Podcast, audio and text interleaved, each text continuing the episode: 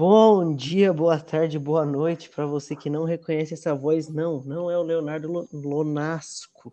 É alguém muito superior de quem vocês estavam com muita mais saudade, porém nem tanto quanto da Patrícia.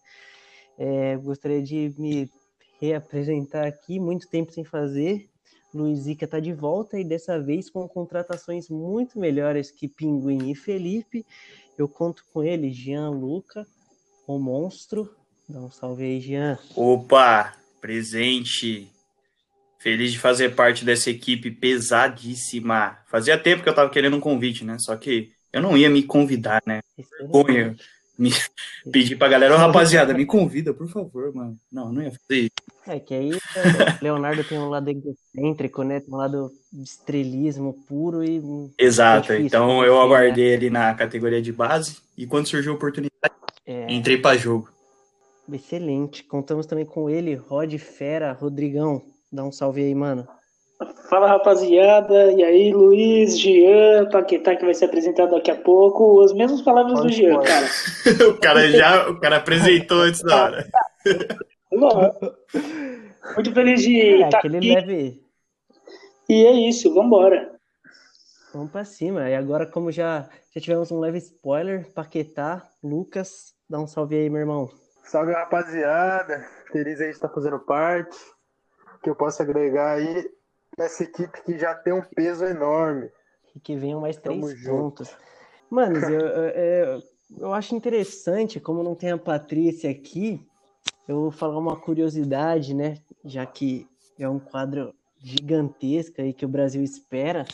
Mas é uma curiosidade bem rápida, assim. Só queria falar que meu time continua sem copinha e sem mundial. É, acho que a gente Só pode faltou seguir. a musiquinha do Léo, pô. É. Enfim, o programa hoje vai ser o mesmo esquema da semana passada. Três jogos que marcaram a gente. E resenha como solta, hein, velho? Alguém gostaria de fazer as honras da casa aí? Começar pelo terceiro jogo mais marcante e progressivamente a gente vai aumentando aí? Pô, eu vou. Eu não vou começar, não, vou deixar outro aí, mas eu só quero dizer que eu vou surpreender, hein? Só isso. Olá. Ah, eu vou louco, surpreender véio. porque eu vou ser clubíssimo do clubíssimo. entendeu? Eu, eu me importo com a sociedade me julgando. Não, tudo bem, se vocês quiserem eu começo, entendeu? Ah, já tá aí, pô. Tá bom, então, vamos lá. Começa pelos mais experientes do time aí. Então vamos que vamos, né? O, o modelo aí. O meu terceiro jogo mais marcante, rapaziada, foi um Corinthians e Palmeiras em 2006, 2006 a 2016, dia 17 do 9. Porque o que, que acontece? Foi na campanha que o Palmeiras foi campeão do brasileiro, em 2016, né? E esse jogo contra o Corinthians, torcida única, eu fui infiltrado, porque se o Palmeiras ganhasse, ia dar aquela disparada, entendeu?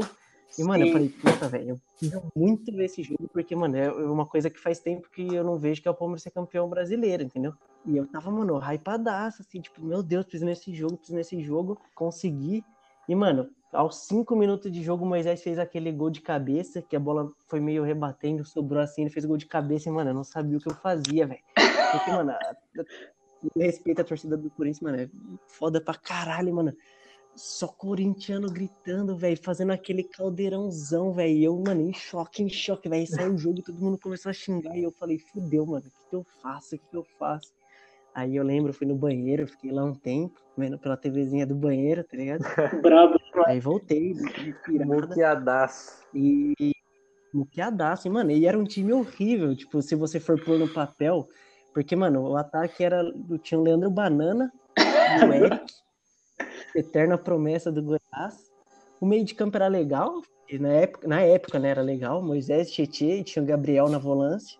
Só que, mano, meu lateral esquerdo era o Egídio e o meu lateral direito era o Jean, velho. Então foi. Era sinistro, velho. E, e o Mina, aos 76 minutos, foi e fez o segundo gol, dançou em frente a Gaviões, mano. Eu queria muito dar risada, os caras começaram a ficar puto. Teve treta entre a torcida do Corinthians, e, mano, pra mim foi um jogo que marcou pra caralho. Queria perguntar aí se vocês lembram onde vocês estavam. Corintianos, Rodrigo. Em maior número. 60. É. Vou deixar o Rod começar aí. É. Cara, pior que. É óbvio, ninguém vai acreditar em mim, mas eu vou falar que eu não lembro muito bem desse jogo, cara. porque 2000, quando você falou é, Corinthians e Palmeiras, eu já lembrei daquele de 2017, eu acho que foi tipo 4x3 pro Corinthians, então uma parada assim. Sim, também. Sim. Só que aí você falou desse 2x0, cara. Puta, pior que eu não lembro. E pior que eu tô com o computador aqui, nesse ano o Corinthians perdeu duas vezes pro Palmeiras, né? Perdeu no Allianz Parque 1x0 e perdeu 2x0. Caramba, sim, mano. Sim. Ah, mas eu sim, quero falar que não lembro, mas já fiquei puto já. É, como é que é? Aqui pra causa de É, pra então, falar a verdade, eu também não lembro desse jogo, velho. Eu tô. Ah, Caramba, sei lá, acho que. mano, eu- Não, mano, sinceramente, acho que derrota, velho. É, minha mente ela deleta automaticamente. Eu só lembro das vitórias em clássicos. não, Não, e é que pra nós, pra nós corintianos, né, Paquetá, acho que 2016 foi o ano que, tipo, todo mundo excluiu, porque a gente saiu de um 2015 que o Corinthians, tipo, dominou o Campeonato Brasileiro, aquele time do Tite, 2016 não fizemos nada, e em 2017 voltamos para campeão com o Carilli, né, que também foram duas, foram, acho que, os dois campeonatos brasileiros aí que a galera mais nova mais lembra. Então, 2016 realmente foi o ano ali que ninguém lembrava, acho que nem se teve alguma vitória, algum jogo bom do Corinthians nesse ano, eu não vou lembrar mesmo. Só lembro de 2015 e 2016. Cara, mas o.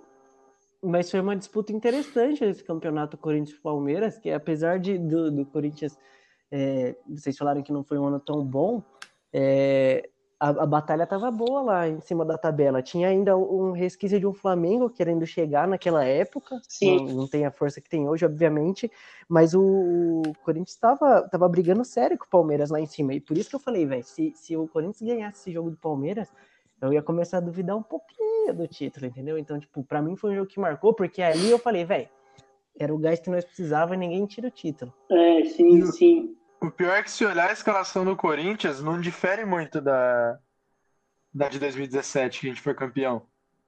É, Tem algumas então, peças que não, mudam. Não, não chegou muito.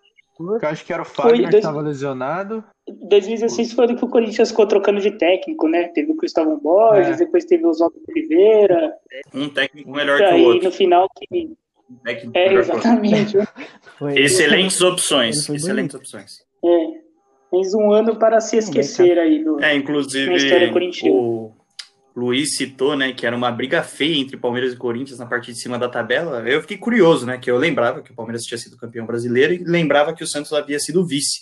Aí eu fiquei pensando aqui, putz, em que lugar que o Corinthians terminou o campeonato. Aí eu cheguei aqui, pesquisei, né, que a gente tem um site, uma plataforma de fácil acesso, e o Corinthians terminou a temporada em sétimo lugar no Campeonato Brasileiro. Vocês acreditam nisso? Acho que vocês acham que esse jogo aí que o Luiz citou fez um mal pro Corinthians, que o Corinthians depois ele ficou cerca de 25 pontos atrás do Palmeiras. Nossa. Foi, foi, foi absurdo, velho. Foi absurdo.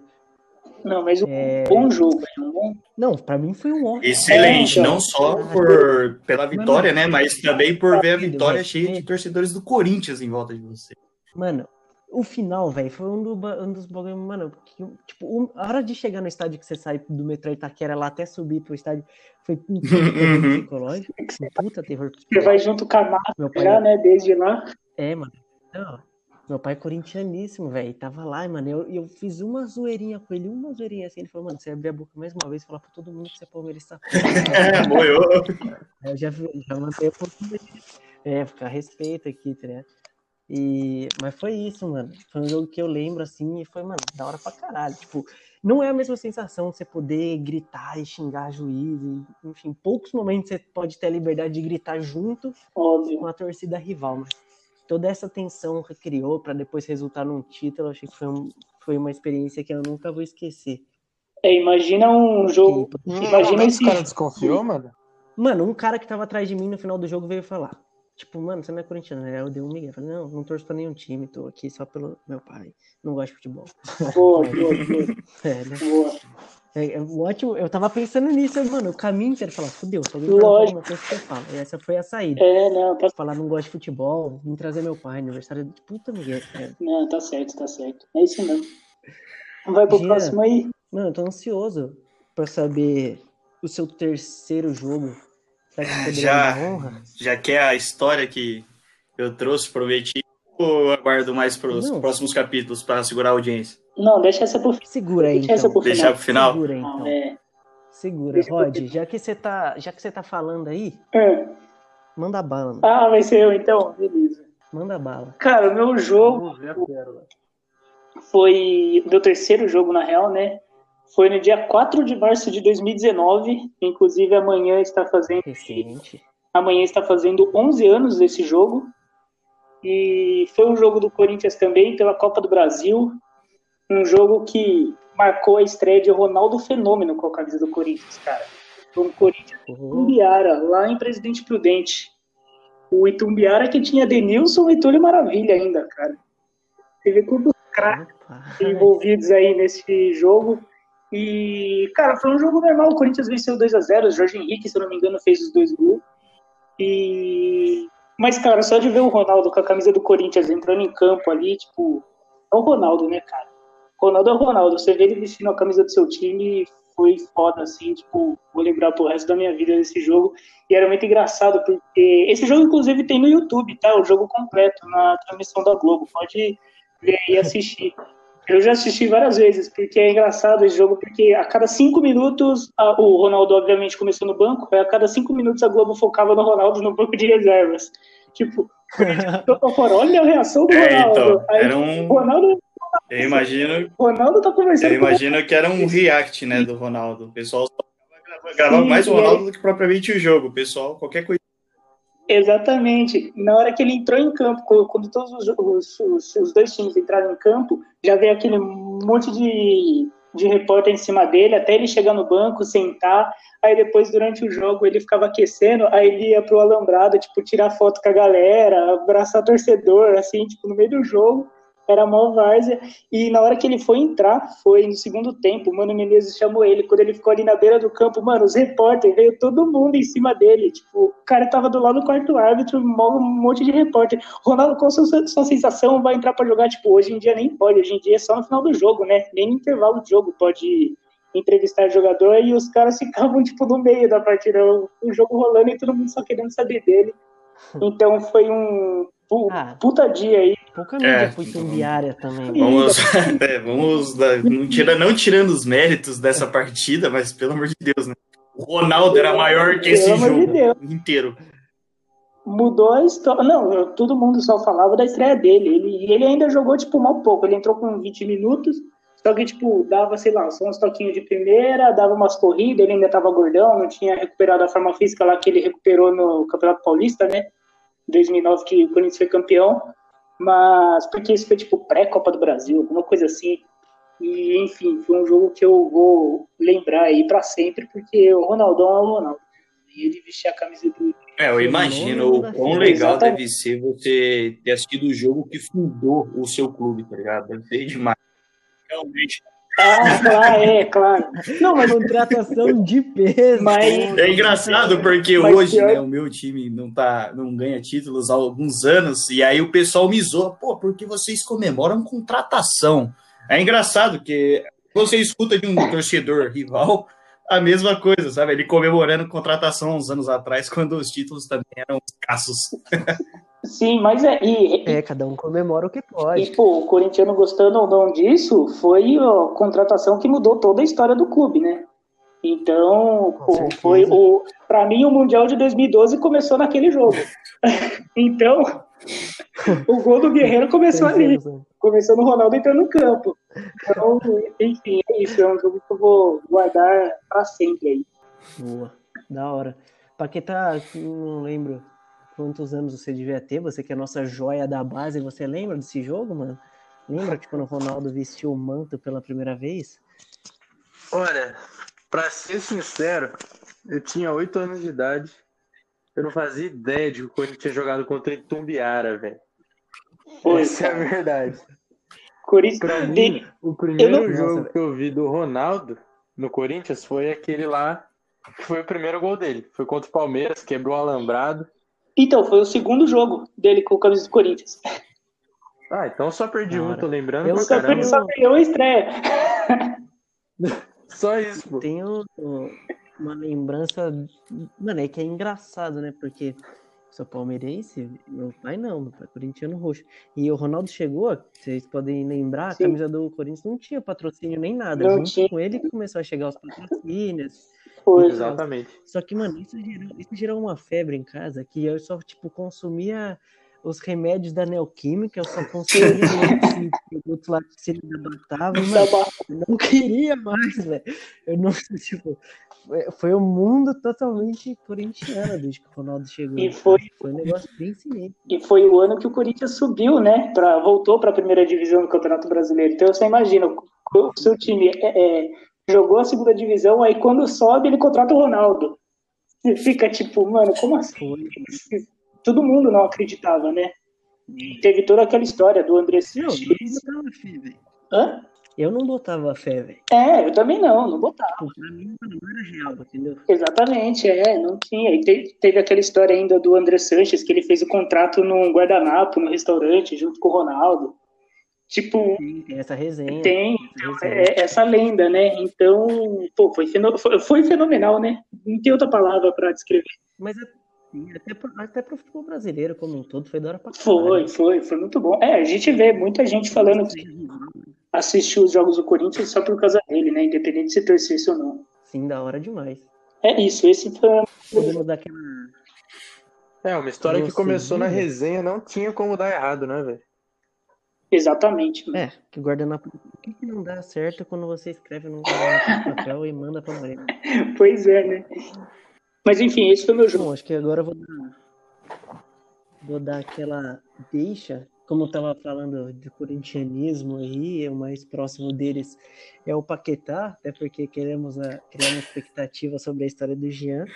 Convido muito Paquetá Paquetop para contar a sua primeira, seu primeiro caos, seu terceiro jogo mais importante aí. mano. Bom, então vamos lá. Como a gente estava falando de Corinthians, poderia ser tranquilamente qualquer jogo do Corinthians, poderia ser aquela final de 2009 da Copa do Brasil, mas não tem nada a ver com Corinthians. Foi o jogo do Real Madrid, semifinais da UEFA Champions League de 2014, jogo de volta. Real Madrid 4 e Bayern 0.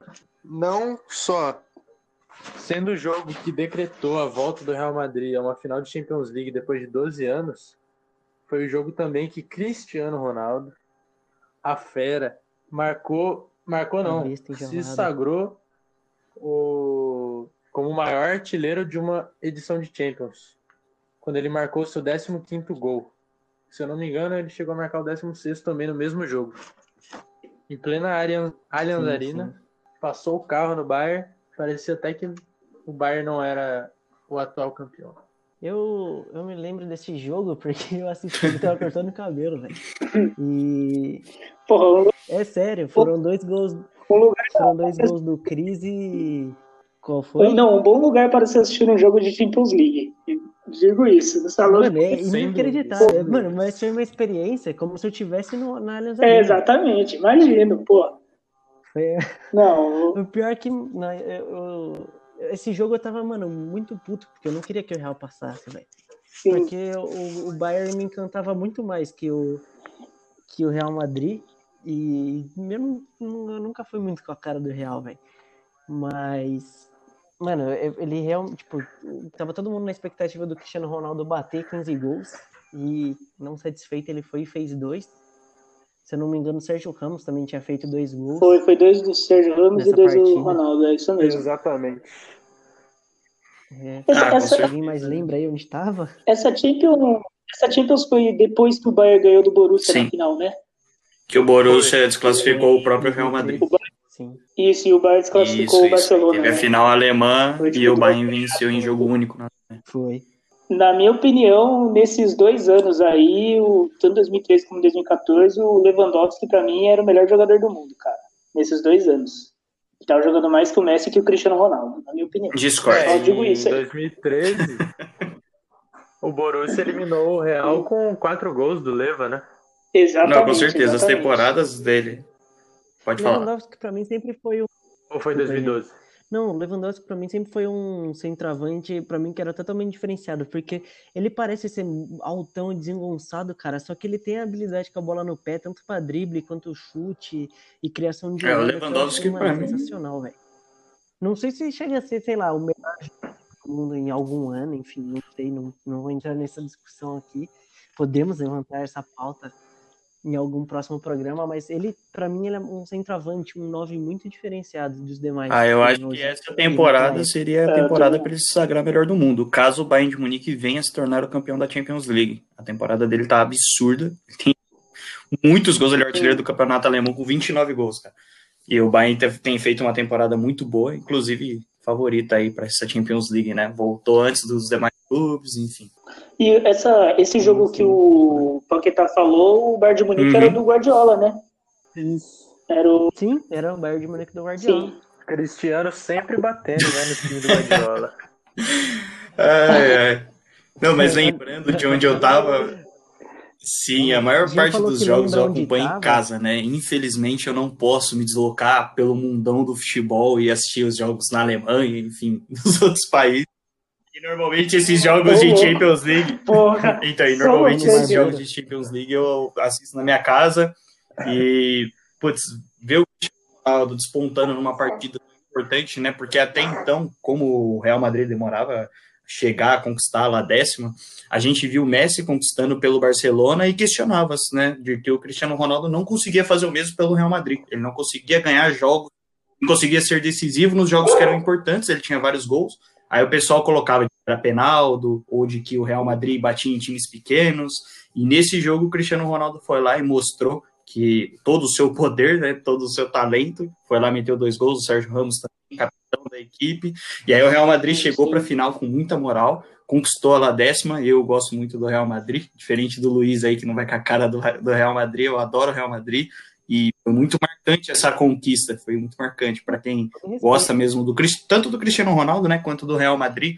Foi absurdo. E o Bayern de Munique que tinha seis jogadores da Alemanha campeã do mundo, né? Campeã da Copa. Então, Sim. Sim. foi no mesmo ano, né? Eu tô vendo aqui a escalação Bayern de Munique, o Neuer, o Felipe Lam, o Boateng, o Schweinsteiger, o Milner e o Cross. Seis caras.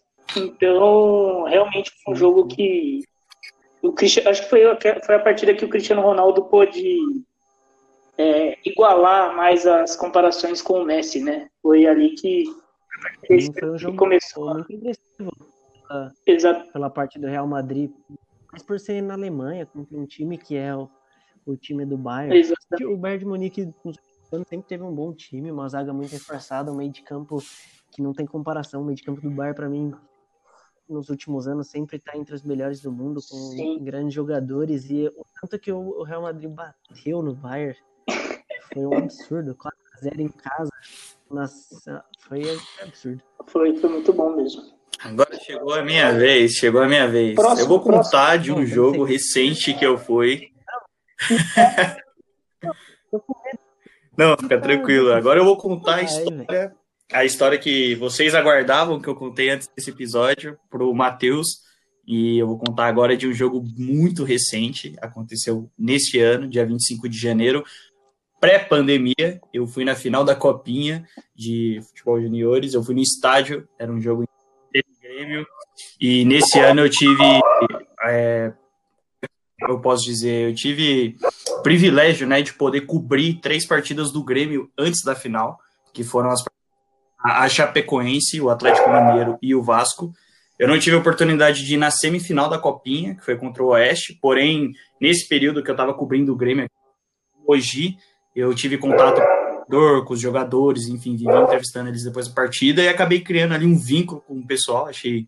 E por isso eu tive o desejo de ir na final. A final foi no Pacaembu, no aniversário da cidade. Eu fui sozinho, saí de Mogi, peguei trem, fui sozinho para São Paulo com a camisa do Grêmio, com medo de apanhar da torcida do Inter. E logo quando eu chego no Pacaembu, né, eu saí da saí na estação da Paulista e fui andando até o Pacaembu. Aí chegando no Pacaembu, virando ali umas curvas, eu coloquei o GPS, tava de fone, né? E coloquei o Maps, daí tava ouvindo assim, vira à direita, vira à esquerda. Aí do nada eu entro numa rua, meu, tudo vermelho na rua. Falei, puta, vou eu vou morrer. É hoje que eu vou morrer. e aí, antes de eu ir nesse jogo, meu pai tem um medo do caramba, mano, de ir em jogo. Meu pai foi em vários jogos, né? ele foi inclusive nas conquistas da Libertadores de 92 93 pelo São Paulo. E aí, por por tudo que ele já passou em estádio, já viu também, ele vive com medo, assim, fala para mim não ir com camisa de time pro estádio. Só que como eu sou teimoso pra cacete, eu sempre vou. E aí eu fui com a camisa do Grêmio, vi todo mundo de vermelho e falei, putz, mano, agora eu tô muito fodido.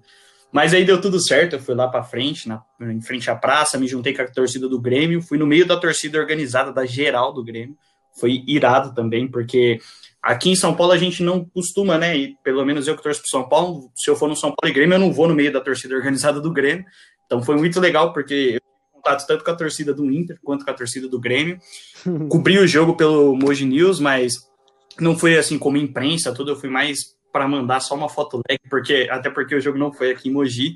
Mas num dos gols do Grêmio, antes dessa dessa conversa que a gente está tendo, antes dessa gravação, eu fui recapitular, né, o que aconteceu na partida. Falei, putz, faz um tempo e eu não vou lembrar exatamente dos lances, tal, eu vou ver os melhores momentos. E eu estava assistindo a transmissão da Globo, Kleber Machado narrando. Aí quando sai o gol do Grêmio, engraçado, mostra a torcida e adivinha quem está presente na torcida em meia transmissão Globo. Eu descobri isso hoje. Eu descobri isso hoje, no dia da gravação, dia 3 de junho, eu descobri que eu estava na transmissão da Globo lá comemorando, igual um gremista roxo, tá ligado? É, vai Grêmio! Mas foi muito legal, tipo, eu acompanhei a partida no meio da torcida do Grêmio, tirei várias fotos, gravei vários vídeos. Nesse dia também foi a primeira vez que eu fui no Museu do Futebol. Enfim, foi um jogo que, para mim, é um dos mais marcantes, porque eu estava lá presente, foi uma história muito louca, eu vivenciei tudo isso sozinho. Foi um dia bem atípico, né? Por tratar de jogos de clubes paulistas, porque são os jogos que normalmente eu vou no, ao estádio. Então, mano, essa história vai ficar marcada assim na minha vida por vários motivos. Ainda mais agora que eu sei que eu tava lá na Globo, cara. Faltou só minha lá, mãe, tô na Globo, tá ligado?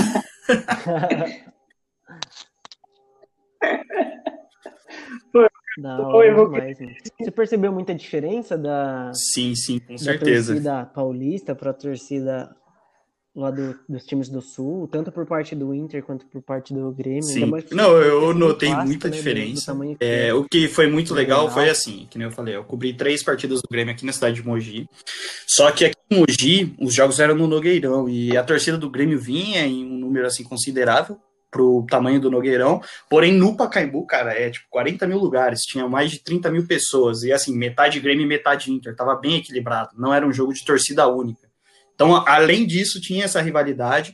A torcida do Grêmio, antes da partida, tinha mandado um ofício, se eu não me engano, lá para o prefeito, aqui, o Bruno Covas, é, pedindo autorização para poder entrar com instrumentos, né? Que é o que a gente sente falta para no estádio, meu. Instrumento torna a festa muito mais bonita. Uma das coisas que eu mais gosto do futebol da é da torcida. E aí, quando você vai lá, tem os batuques, enfim, eu tenho até um áudio aqui, se vocês quiserem que eu solte, referente à torcida do Grêmio. E a torcida do Grêmio fez uma. Eu tava na torcida do Grêmio, né? Muito difícil ouvir a torcida do Inter, porque a torcida do Grêmio eu tava do lado da organizada, cheia de instrumentos, enfim, o barulho era muito alto. Mas foi uma festa muito bonita aquele dia, eu vou lembrar com muito carinho. Inclusive, eu tenho a camisa do Grêmio aqui, e tenho carinho agora pelo Grêmio por ter vivido essa história, né, da copinha desses jogos que eu cobri, foi muito legal. Da hora demais, infelizmente é São Paulino e não vê o título do Grêmio, mas, mano. Não, é realmente uma pena, realmente uma pena. Tudo a ver. Brincadeiras à parte aí, não, da hora pra caralho. Esse jogo foi um. De, e eu, eu nos pênaltis o Inter venceu. Venceu. Mas é, foi uma pena porque, como eu tava lá no meio daquela festa, Sim queria ver o pessoal, né, que estava do meu lado comemorando o jogo inteiro, enfim, cantando, pulando e tocando instrumento, e queria comemorar com eles, tá ligado? E aí, ia ser da hora demais. Os né? pênaltis, todo mundo sai triste pra caramba do meu lado, e eu, como não sou gremista, e ainda tinha que mandar material pro jornal, tive que esperar ainda a premiação do Inter, enfim, ver o time levantando a taça. Aí eu tive que ficar mais um pouquinho. Não, mas da hora demais, velho. E, e num, num campeonato que é para juniores, né, velho? Campeonato que aqui pra gente, para alguns, na verdade, não tem muita visibilidade, mas eu particularmente acho da hora pra caralho. Ah, eu gosto também, cara. Eu me amarro, gosto de assistir qualquer jogo da Copinha, os moleques arregaçam demais. Aquilo é, mano, o, o campeonato Sim. da vida dos moleques que estão na base é a Copinha, tá ligado? Eu acho não, eu curto também. E o mais legal para mim é essa tradição da final sempre ocorrer no Pacaembu, né? Pacaembu, Agora com o Palmeiras com seu estádio próprio, Corinthians com seu estádio próprio, Santos Sim. também, às vezes jogando no Pacaembu, São Paulo com o próprio Morumbi, acaba que o Pacaembu fica em segundo plano, sabe? E na copinha ele é o palco da festa. E nem você falou, esse é o campeonato da vida desses moleques. Sim. E é legal você ver que o Pacaembu ainda recebe jogos da vida, sabe? É irado. Festivos. Eu Exatamente. amo o Pacaembu. Sim, sim. Eu acho muito louco também. Ah, eu também. É o principal, é o cara, principal não, estádio calma, do, de São Paulo, né, cara? Não tem jeito. É o principal é, estádio não privado. Ter... O principal estádio. Eu concordo. Não, pra mim. Não, não, pra mim é o, é o estádio da cidade, cara. Não tem ah, jeito, esse cara não, viveu muita coisa lá. Desse muda, não, mas, falando mais. Cara, não, não, a gente tem. Corinthians hoje tem a Arena Corinthians lá também, que é um puto estádio, abertura de Copa do Mundo. com o Pacaembu. Pacaembu continua é totalmente se diferente. Tirar, se tirar é, o Corinthians, ainda tem as conquistas. Não, sim, com certeza. Por exemplo, não, não quero, sim, não quero desmerecer o Pacaembu é, de maneira alguma. Libertadores ali em cima do Penharol. Teve a, a final da Copa Sul-Americana, que a Ponte Preta jogou lá, se eu não me engano, contra o Penharol, que a Ponte perdeu, mas enfim é, é totalmente diferente, cara. O time que esteja jogando Sim. lá, o, o, estádio fala por si A só. história, né? É, é, outra energia. Muito diferente. É, não, não tem outro é. estádio em São Paulo que vai conseguir chegar perto lá. O Corinthians mesmo, já antigamente, pô, é, teve uma grande história no Morumbi. O Corinthians sempre jogou lá também, né? Mas mesmo assim, o Pacaembu continua sendo Pacaembu, vai continuar sendo Pacaembu para qualquer time. É isso. Da hora demais, mano. Bom, dando sequência aqui, partiu o segundo jogo. Agora eu peço que alguém faça as honras e nos dê o prazer de escutar qual foi o segundo jogo mais, mais emocionante, mais marcante para vocês. Começa o Paquetá aí, pô. Gostei do primeiro jogo. Joia da base, falando de copinha. É, exatamente, falando de copinha. de passagem. Lá vem ele. É, uma bela, desde que eu, eu tava no ar e eu não peguei. É, exatamente, eu que, eu que passei por isso. Podia é. ter puxado. Levantou a bola e eu puxado. Exatamente, eu que levantei. Exatamente. então, beleza, vamos lá. Um jogo que podia ser tranquilamente o primeiro, me deixou muito na dúvida, mas agora é falando de Corinthians, não tem como.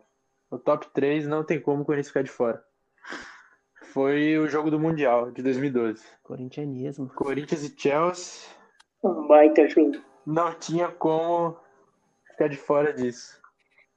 Por toda a atmosfera que estava envolvida. Tipo, eu tinha 11 anos na época. Tinha acabado de ver o time ganhar Libertadores, que, tipo, muita gente já tava, sei lá, 80 anos e já não tinha visto isso. Já tinha sido campeão mundial uma vez, mas dessa vez era especial, né? Porque ao contrário do que. Ao contrário do que reza a lenda, né? O que é necessário para se ter um Mundial. Dessa vez o Corinthians levou a sério. Né? Ah. Ao contrário do que o Joseph Blatter quis ah, falar. certos times. Eu não vou citar o nome. Palmeiras. É, não, tem certos times que não mundial, tem mundial. Antes de Não, com certeza.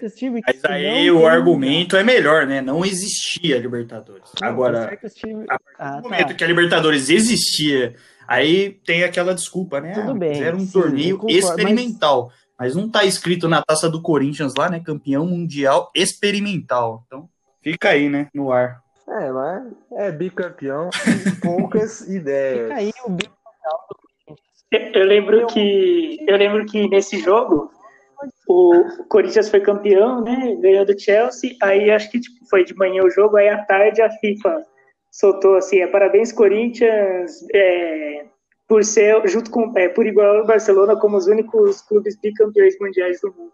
Ali foi tipo, foi tipo, é, gente, é isso, aceita aí, vai. Pode falar o que quiser. Pode, porque a FIFA já fez um. Pode falar o que quiser. Meu time. Campeão mundial. Eu fico puto, porque tem esse povo. Eu lembro, eu curti, eu compartilhei no meu. Olha o que eu me submeti. Para depois a FIFA chegar e retirar o doce. Com uma mera Todo drama. Todo drama. todo o drama. Não, e falando em drama, um Mas, drama enfim. feliz que eu vi naquele dia. O um menininho, paquetazinho, maisinho do que hoje. Eu lembro que na hora Menino que novo.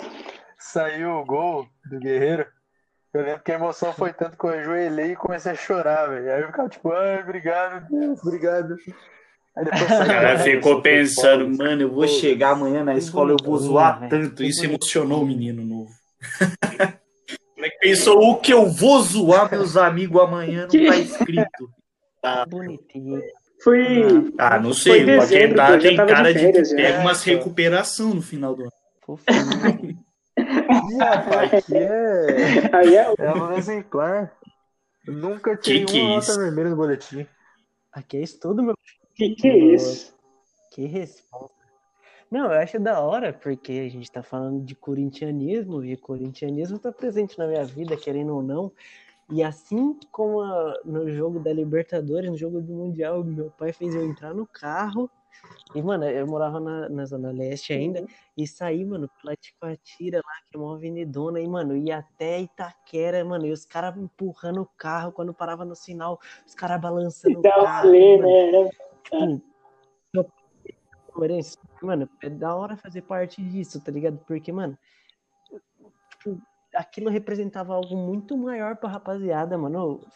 Foi da hora demais, mano tipo, não, não tem explicação. O que que eu, que eu senti? Foi um bagulho da hora, meio puto, porque eu não tava o time. Mas, mano, foi da hora demais sentir a vibra... Tipo, futebol é um bagulho muito maior que qualquer clube. Isso, enfim, seja o meu, seja de, dos meus Exatamente. amigos, enfim. Da hora demais, mano. Da hora demais, aí. Aí a gente fica um pouco feliz, porque, mano, é, é muito difícil e agora vai ficar cada vez mais difícil um time brasileiro bater um time europeu que provavelmente, com tipo, estatisticamente é o grande favorito a um título desse tamanho que tem, que é o Mundial. É, exatamente. A gente viu o, o Flamengo agora, né, que seria aí a maior esperança dos brasileiros de bater. Não, relaxa. Rapaziada, o projeto de Diniz está em andamento. Também, é isso. Nos últimos anos.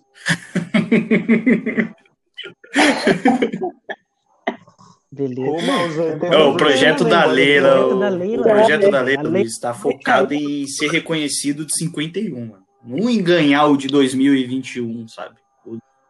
Tá, tá, melhorando. Chegou o Dani Alves, já já cavando os rumores aí, né? Ah, vamos esperar. Não, aí daqui, Nossa, um, daqui um ano a gente faz três jogos que me marcaram. Eu vou falar da estreia Não. do Cavani no São Paulo. Não, Tô brincando. Ah, beleza, né? Com certeza. Não, eu boto fé. Eu tô aqui pela resenha, eu tô aqui pela resenha, então eu vim pra contar piada. É, vai saber. é, ó, de corintianismo segue vivo, velho. Acho que essa foi uma passada de bola pra você. Foi, né? Dá deixa. Dá deixa. Foi. Mas, pô, cara, vamos lá então, meu segundo jogo. Cara, meu segundo jogo acho que vai mudar um pouquinho o clima desse podcast, porque foi um jogo Toda nossa solidão. Toda nossa. Porque foi um jogo, cara, que foi muito marcante, só que acabou tendo, tomando essa importância então. por causa de uma tragédia, né, cara? Eu vou falar do Chapecoense São Lourenço, pela semifinal da Copa Sul-Americana. O jogo de volta 0 a 0 lá em Chapecó. O jogo que classificou o elenco da Chape para a final, que não aconteceu, né, cara? Mas foi ali o desfecho mais bonito possível daquela campanha. É um jogo que o Danilo, o goleiro, pegou tudo. É, foi aquela, aquela defesa com os pés no último lance do jogo, né? Também que em que daria iria para prorrogação o jogo, mas aí o Danilo foi lá, fez a defesa e a Chape conseguiu passar para a final. E pô, foi um campeonato que me marcou muito porque foi no mesmo ano em que o Mogi Basquete, né? Nós somos mogianos, o Mogi Basquete estava na Sul-Americana e os jogos eram praticamente junto com os da Chapecoense. Então, tipo, eram as duas equipes vivendo o mesmo sonho. Eu lembro que eu ia para o ginásio, assistia um jogo de basquete, terminava, vinha voltando correndo, eu, meu pai, meu irmão, enfim, porque a gente acompanhou praticamente todo aquele. A partir do mata-mata, né? Quando a gente viu que a Chape tinha chances de ser campeão. Então, foi um jogo que marcou muito, cara, porque foi pô, um jogo fantástico, mas que foi marcado pelo praticamente Sim. o último jogo daquele elenco, né, que todo mundo assistiu. Então, depois deram só mais um jogo aí pelo Campeonato Brasileiro e já viajaram para para lá, né? Eu posso, eu posso falar depois do Rodrigo? Tem algum, alguém tá com mais vontade de falar? Pode, fala. Não, pode, pode falar. É...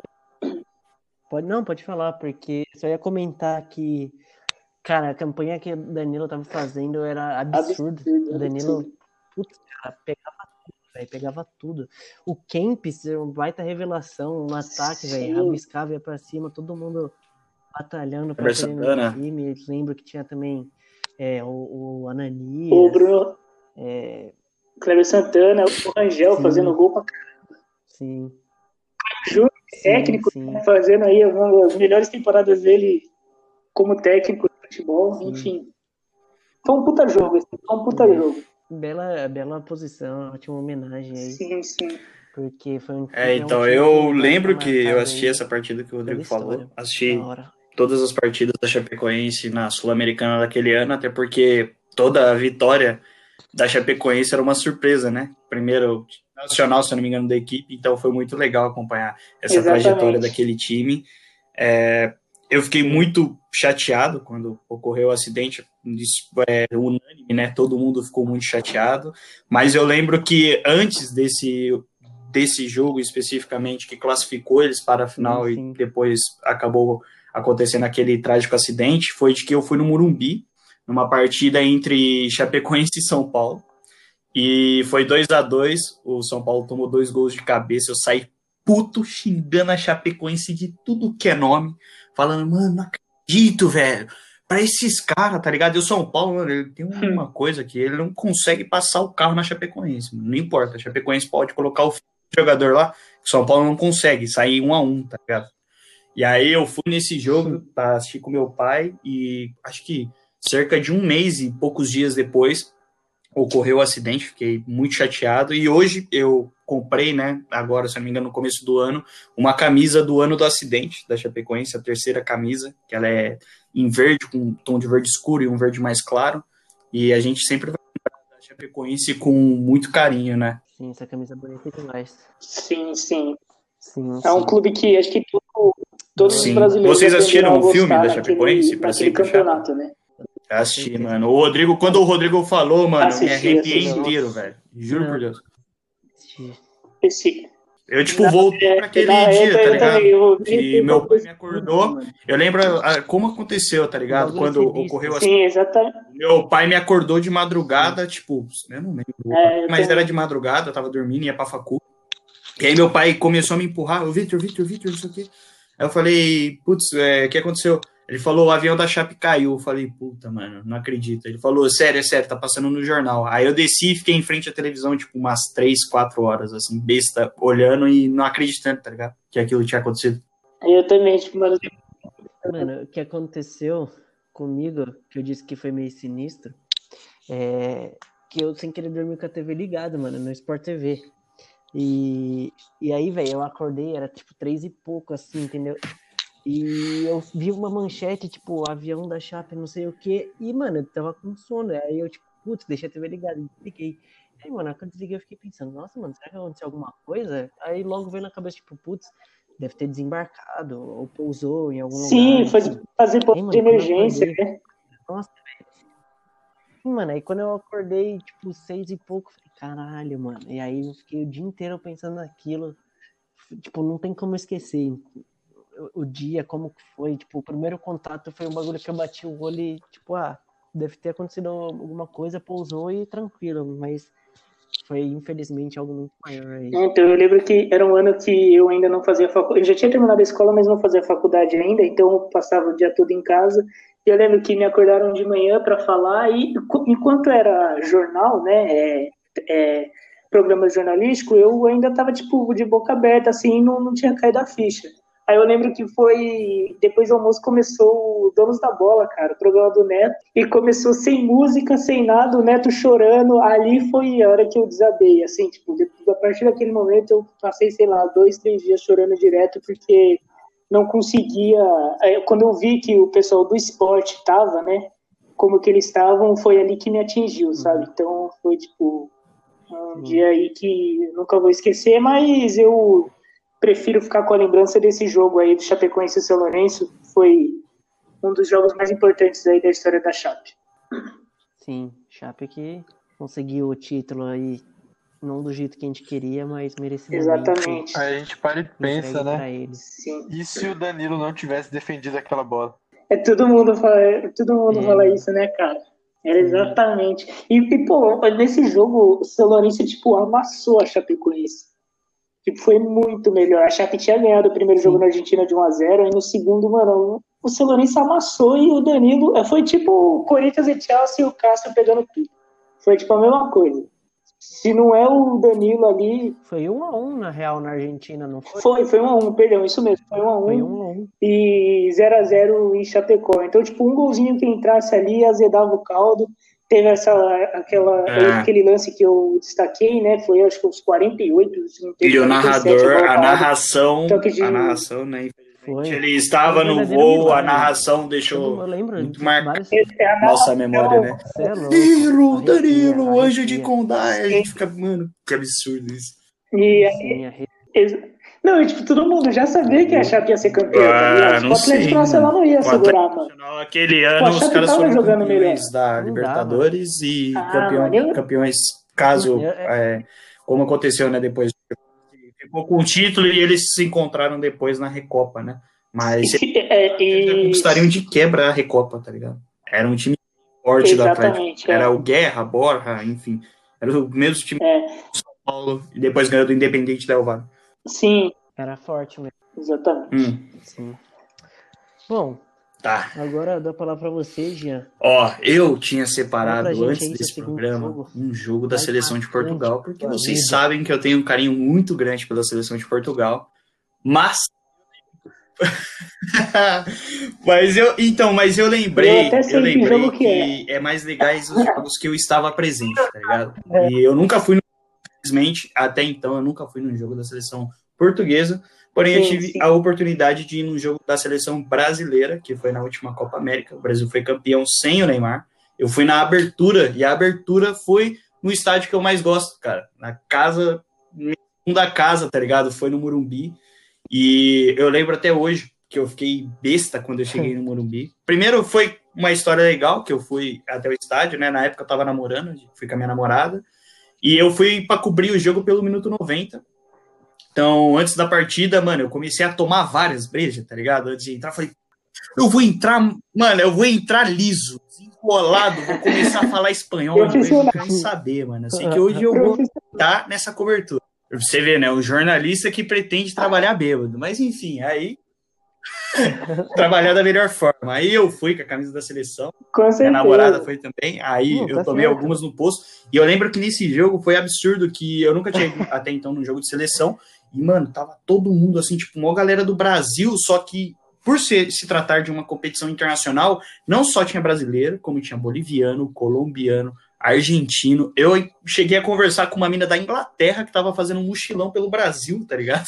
E ela tava no mesmo gente, tipo, tomando uma com a galera e trocando uma ideia, trocando ideia com os colombianos. Falei, caralho, mano, que dia da hora, tá ligado? E aí eu fui, entrevistei uns bolivianos na porta, já se, já se imaginava, né, de que o Brasil fosse vencer a Bolívia. Aquele dia o Brasil venceu por 3 a 0 E antes do jogo, eu, eu lembro assim, eu entrei no estádio, e aí o Morumbi tava cheio da decoração, tá ligado? Da Copa América. E a primeira vez que era o primeiro jogo pós a- é, colocar o telão, sabe? O São Paulo colocou dois telões nas laterais do estádio, e até então não tinha partidas, né, com o telão. O telão seria, a estreia do telão seria na nesse jogo da Copa América. Mano, e quando eu entrei vi os telões, as cores da seleção brasileira pelo estádio, eu fiquei, nossa, besta, tipo, meu olho encheu de lágrima. Aí minha mina perguntou assim, né, a ex, ah, mano, e aí, o que, que você tá sentindo? Eu falei, mano, você é louco, ver o Morumbi desse jeito aqui, velho, é muito especial, porque o Morumbi ficou de fora da Copa do Mundo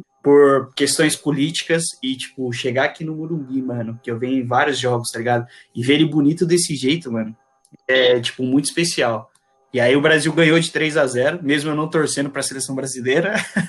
o Brasil venceu, de- venceu por 3 a 0 dois gols do Felipe Coutinho e um gol do Everton Cebolinha. Infelizmente o Neymar não estava lá. Talvez para que eu criticasse ou elogiasse ele, dependeria da participação dele dentro de campo, mas eu lembro que foi um dia muito legal, por ser meu primeiro jogo de seleção, ser meu primeiro jogo assim, não competição internacional, porque eu já havia ido na Libertadores e na Copa Sul-Americana, mas foi muito legal ver a seleção brasileira de perto, mesmo, como eu falei, eu gostei bastante da seleção de Portugal. O primeiro tempo não foi bom, e não foi bom. Hoje... O da hora é que, mano, o primeiro tempo foi péssimo, né, velho? Eu lembro todo mundo xingando. E. Mano, tipo. Pode falar, pode falar. Não, não. Ah, não, o que, sim, eu queria falar sim, desse jogo também, que foi uniforme o, a branco, estreia do uniforme branco até da então seleção. era um uniforme com uma histórico foi. ruim, né, da, do Maracanaço. Que foi, tipo, sei lá, Exatamente. Sim, exatamente. inclusive o nosso amigo Vitor, da faculdade, tem a camisa, eu acho branco, particularmente né? uma camisa Foi muito nessa... bonita, só não tenho também por ser branca e eu não utilizo Uhum. muitos, muitas camisas brancas porque sujam e eu sou uma pessoa desastrada. Uhum. Porém, mano, esse uniforme é maravilhoso. O Brasil fez uma partida, que nem o Luiz falou, não foi um jogo bom do Brasil. O Brasil, inclusive, para mim, não fez uma Copa América boa, mas saiu, se saiu campeão. Mas foi muito legal ver o time do Brasil de perto, mano. De verdade. Não sei se vocês já Brasil de perto ou se vocês já acompanharam algum jogo de seleção no estádio, mas para mim foi uma, uma sensação diferente, tá ligado?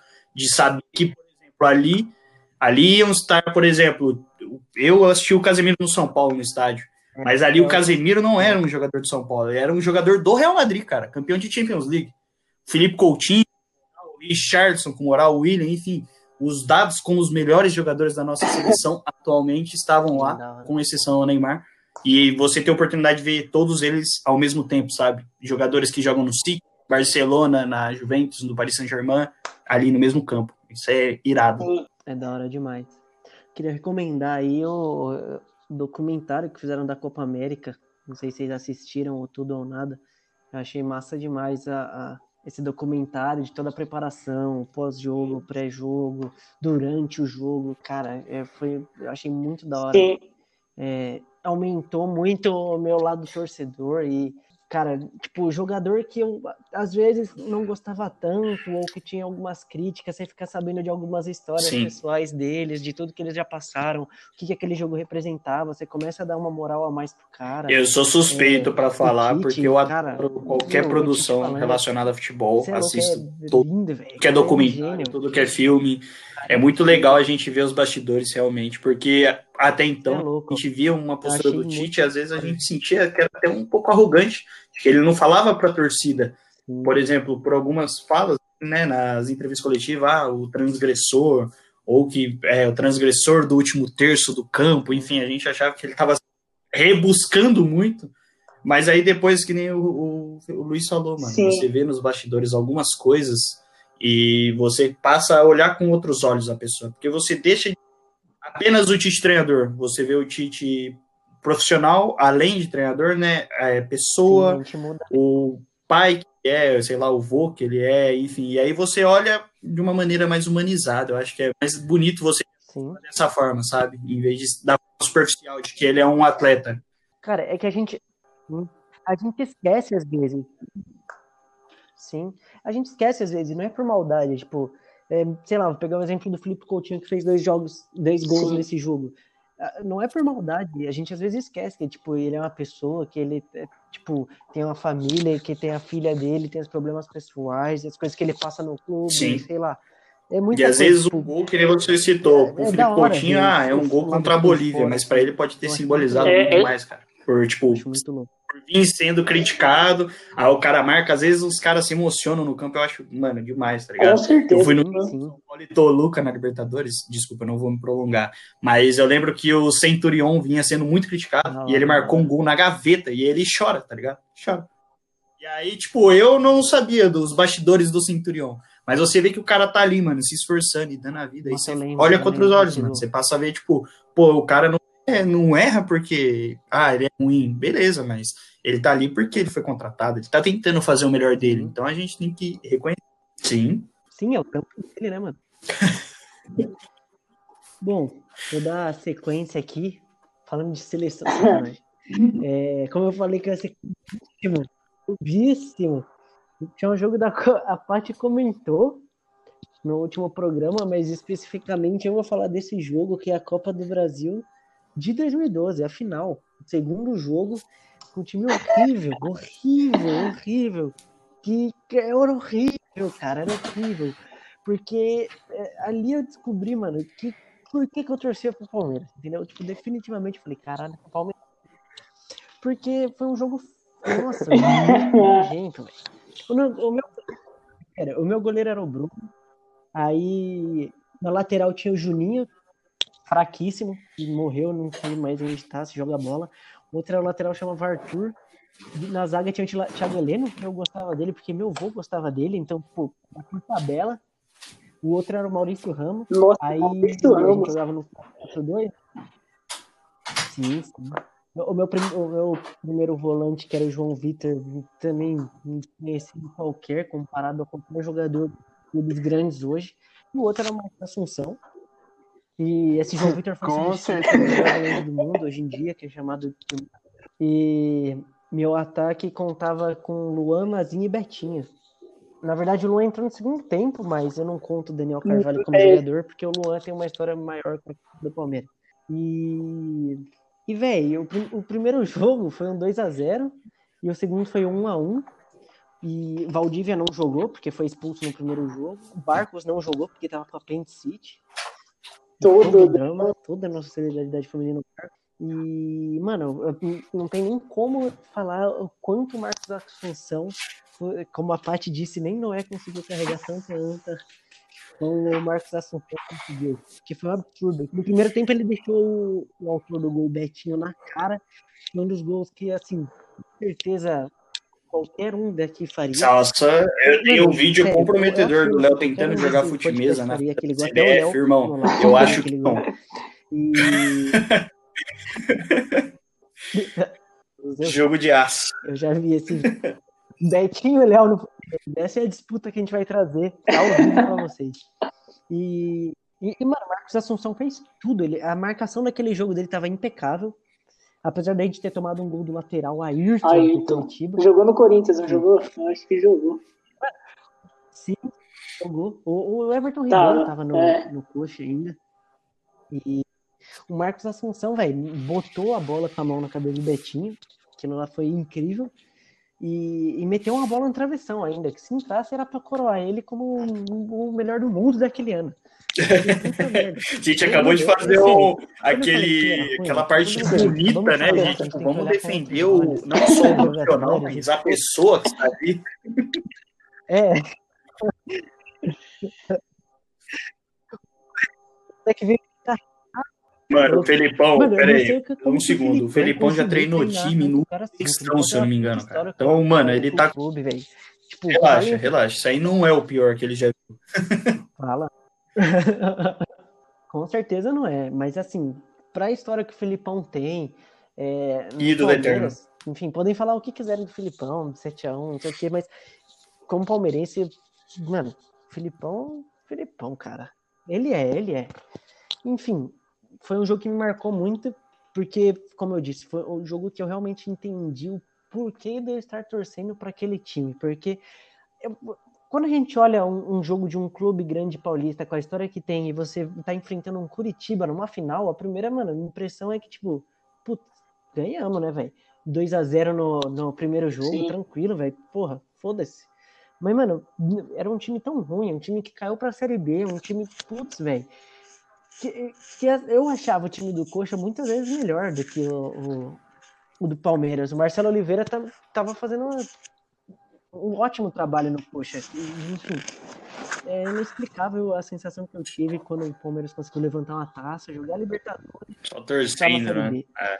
Coisas que, enfim, não tem como explicar, só sendo só sendo palmeirense mesmo. Eu lembro, Sim, é um jogo mais eu lembro desse jogo por causa da torcida do Uhum. Curitiba.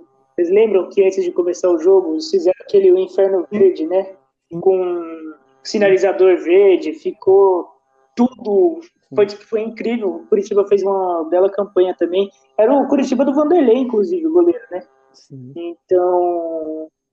É, o Vanderlei goleiro, meu É. campo era o Rafinha e o Everton Rodrigo, que ano que você E eu nasceu? Você é o mais cola, velho. Eu tô É, lembrando. então você, esse aqui eu você tem que falando. ter esse acervo, sabe? Eu sou de 96. É, e o, a única coisa que a única coisa que eu tive que colar aqui é que o Ayrton não jogou no Corinthians, tá? Era o outro Ayrton que jogou no Corinthians, era um volante, não, esse daí era lateral. Ah. É, essa foi a única coisa. Mas foi um puta jogo, cara. Eu, eu lembro desse jogo sim. Tava todo mundo falando que o Curitiba ia ganhar, né? Verdade, o Rafinha é verdade. Rafinha tava, tava Rafinha. Ele é Exatamente. Foi e a torcida sim. do o que a torcida do Curitiba fez foi tipo incrível mesmo. Também lembro bem desse jogo, Luiz. Parabéns aí pela escuta. Obrigado, porque o que a volância, o meio-campo do Palmeiras jogou bem, foram 57 roubos de bola. Eu fiquei ali, tipo, dava pra entender Mano, é, essa fala, essa fala foi muito foda. Não foi isso aqui, o nosso. Foi, ganhou meu coração. Então... Se aí não foi isso, é só a Série B. Ah, Você imagina foi, foi o tamanho do buraco. Foi meu. Tá fudido. Não, é, é que com certeza eu tenho certeza. Exatamente. E, enfim, é um título que pode ser, por muitas vezes pode ser apagado pela coroação incrível que é ser rebaixado pela Série B, mas é um título também que fica, pelo menos para mim, ficou muito marcado e é inesquecível. E eu queria puxar o gancho falando do Marcelo Oliveira e Copa do Brasil, meu primeiro jogo marcante é uma final de Copa do Brasil ah. também. Pelo comando do Marcelo Oliveira, só que dessa vez. Cuca bom? Era Cuca bom? Não. Que era Marcelo Oliveira? Sim, contra o Gigante. É, o cara gosta de uma Copa do Brasil. Não, Marcelo Oliveira. Não, não, é Marcelo Oliveira também. Marcelo Oliveira conseguiu. Vamos contratar ele pro São. Gosta, gosta. Eu gosto também. Eu gosto. Porque esse time, cara, de 2015, esse time de 2015, em campo, o time que entrou em campo na Copa do Brasil, eu acho muito melhor o time que ganhou da, do Corinthians em 2016 no meu primeiro jogo. O goleiro, assim, o Fernando Praz aquele ano pegou muito, o Jailson pode ter algumas discussões, enfim. Isso eu não vou entrar nessa discussão, mas, por exemplo, Vitor Hugo, para mim, era um zagueiro muito melhor do que foi o, o Edu Dracena do lado do Mina contra o Corinthians. Eu tinha o Zé Roberto na minha lateral esquerda, que, putz, foda-se o Egídio. Eu, o Zé Roberto com 60 anos, com o shape que ele tá, ele ainda jogava no meu time. Que, com todo respeito ao Egídio, família, olha, os por trás, os bastidores. Gidião, tamo junto, fechou do Just e é nós. É, mano. E, enfim, meio campo era, deixava um pouco a desejar, mas o ataque era melhor. Tinha o Barrios, que era um centroavante muito melhor, que era o Banana, o Gabriel Jesus e o Dudu no ataque. Então era um ataque poderoso. E e foi um ano, foram anos, na verdade, que a disputa com o Santos, a puta rivalidade foi gerada, e a gente ficou puto pra caralho, porque o primeiro jogo foi na Vila, o Gabigol, filho da puta, cortou pra esquerda e meteu a caixa que ele sabe fazer, hoje tem gol do Gabigol. E, mano, eu, eu não, mas assim, alguns palmeirenses não, não botavam tanta fé no título, até pela história, não sei se vocês lembram do pôster que os caras começaram a veicular na banca do campo Lembro. do Santos campeão da Copa Verdade. do Brasil 2015. lembro Vocês lembram Verdade. Nossa, lembro muito. É, mano, a rivalidade. Foi, foi. E, e, queria agradecer o Nilson aí, que se não fosse ele errar o gol no primeiro jogo, a gente nunca ia ser campeão da Copa do Brasil em 2015. Então, é, Nilson, sei que você escuta, mano, eu sou seu fã pra caralho. É, outra rivalidade que foi muito da hora foi a do Fernando Praz, que no brasileiro ele, filha da puta, fez um gol e saiu com aquela cara de puxa vida, ó. E os jogadores no final do jogo meteram a mascarinha do, do pastor ah, eu... puxa vida. E vale destacar que o Prato fez o último gol. Não, eu, desculpa, mesmo exaltei de leve. É, Dudu jogou muito esse jogo. É, muito, na, em 2015 o Dudu era muito criticado ainda pela torcida do Palmeiras, porque o Dudu era meio imbecil chorão, sim, ainda é chorão, mas menos imbecil. É, mas é, é, indiscutível que o Dudu hoje representa para a torcida do Palmeiras. Naquela época eu tinha um, um negocinho com o Dudu que me impedia de gostar dele, mas quando ele começou a tomar tomar peito e voz e começar a crescer dentro do Palmeiras, ele ah, ele é um símbolo, né? É um símbolo marcante. Tanto que agora, meio que não importa o que ele faça, ele vai continuar sendo um símbolo. O cara virou parceiro de balada do André Santos, mas tá suave. O cara é o.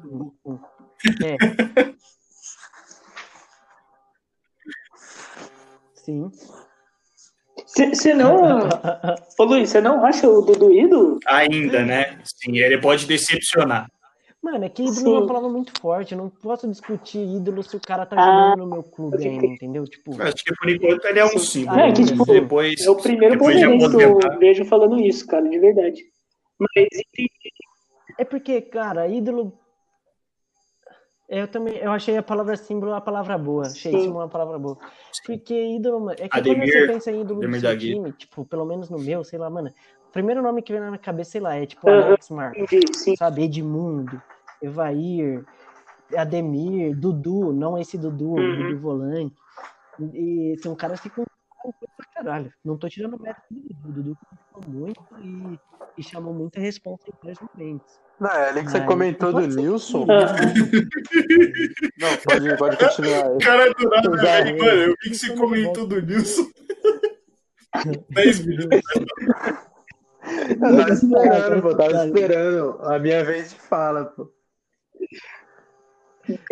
Não, que vale lembrar que na coletiva de, não, de apresentação falar. dele, pode ele falar, disse que ele era um jogador que segurava bem a bola, fazia o pivô, que era finalizador, bom de cabeça, perna Resumindo, direita o cara e perna é Lewandowski. O cara é o Lewandowski. Ele era o Cristiano Ronaldo 99, velho. Não, completo. Completo. Não, é, eu lembro, eu lembro que a rivalidade era muito grande Palmeiras e Santos. Palmeiras não tinha um elenco tão forte quanto o Santos. O elenco do Santos realmente, para mim, era muito forte. No gol, Vanderlei, até hoje, para mim, é um ótimo goleiro. Vitor Ferraz que, e o Zeca, que, que cobriam bem a lateral naquela época, eram jogadores muito, muito, muito ofensivos, que era característica do Santos, né? Ainda é, enfim. Gustavo Henrique e Davi, David Braz na, na zaga. E quem mais que tinha? Thiago Maia Lucas Lima no meio-campo, né? naquela época o Lucas Lima sabia jogar bola. Era incrível o que ele fazia. Sim. O Gabigol, Marquinhos Gabriel, Ricardo Oliveira. Tinha, tinha o Robinho, bom, não tinha nessa época? Foi um O Robinho não tava? Uh, cara, não vou me lembrar. Não vou me lembrar. De, vamos ver aqui na minha cola. Nesse jogo especificamente não tinha. Nesse jogo especificamente não tá. tinha. Grande Acabei de ver o banco de reservas aqui. Tinha o grande, grande Nilson muito melhor que, que o Robinho. Tinha Giovanni também. Não, acho que então o Robinho estar mesmo. É, Renatão jogava. Renato. O Zeca, né, na lateral. Renato jogava. Zeca, Zeca. Eu gostava muito Sim. desse lateral do Santos, cara. Apesar do Feva ter falado no último episódio aí que não curte muito o Vitor Ferraz. É, o Vitor Ferraz. Do... O Vitor Ferraz do nada. Quase veio pro São Paulo. Santos, né? Vitor Ferraz. Eu entendi, Sim, sim, sim. Só porque não falavam. É, Sinceramente, no momento que estava para ser contratado, sim. Porém, depois, com a chegada de Daniel Alves e Juan Fran, um pouco apertado a lateral direita para ele. É, exatamente. É, obviamente. Sim. Mas não é, não é um ruim jogador. Bom, já que eu. Não acho ele ruim. Não, também não acho. Também não acho. Já que enfim, eu já expus toda a minha agressividade contra o Nilson, eu não vou estender mais porque nosso tempo está acabando, eu vou passar a palavra é. para algum dos senhores que Não, eu falei o segundo jogo que mais marcou vocês. Querem, e aí os dois? Quem que tá, falta? Então o já eu vou falou, falar, então. eu não lembro de ter ouvido ah, então, é, então, por fala parte de nenhum falar. dos tricolores do primeiro episódio esse jogo, mas para mim, como não só São Paulino, mas enfim, esse jogo marcou minha eu acho que por causa deste jogo, eu faço jornalismo atualmente, sou apaixonado por futebol do jeito que sou. Vou no Morumbi, vou no Pacaembu, gasto dinheiro, enfim. Dou a minha vida e respiro esse esporte, talvez muito por causa desse jogo, que é a final do Mundial de 2005. Eu foi assim muito marcante, porque o meu pai ele foi nas Libertadores de 92 93. Meu pai é de 74, acompanhou o São Paulo, né, nesse período de ouro dos, dos menudos, pós depois campeão mundial da Tele Santana.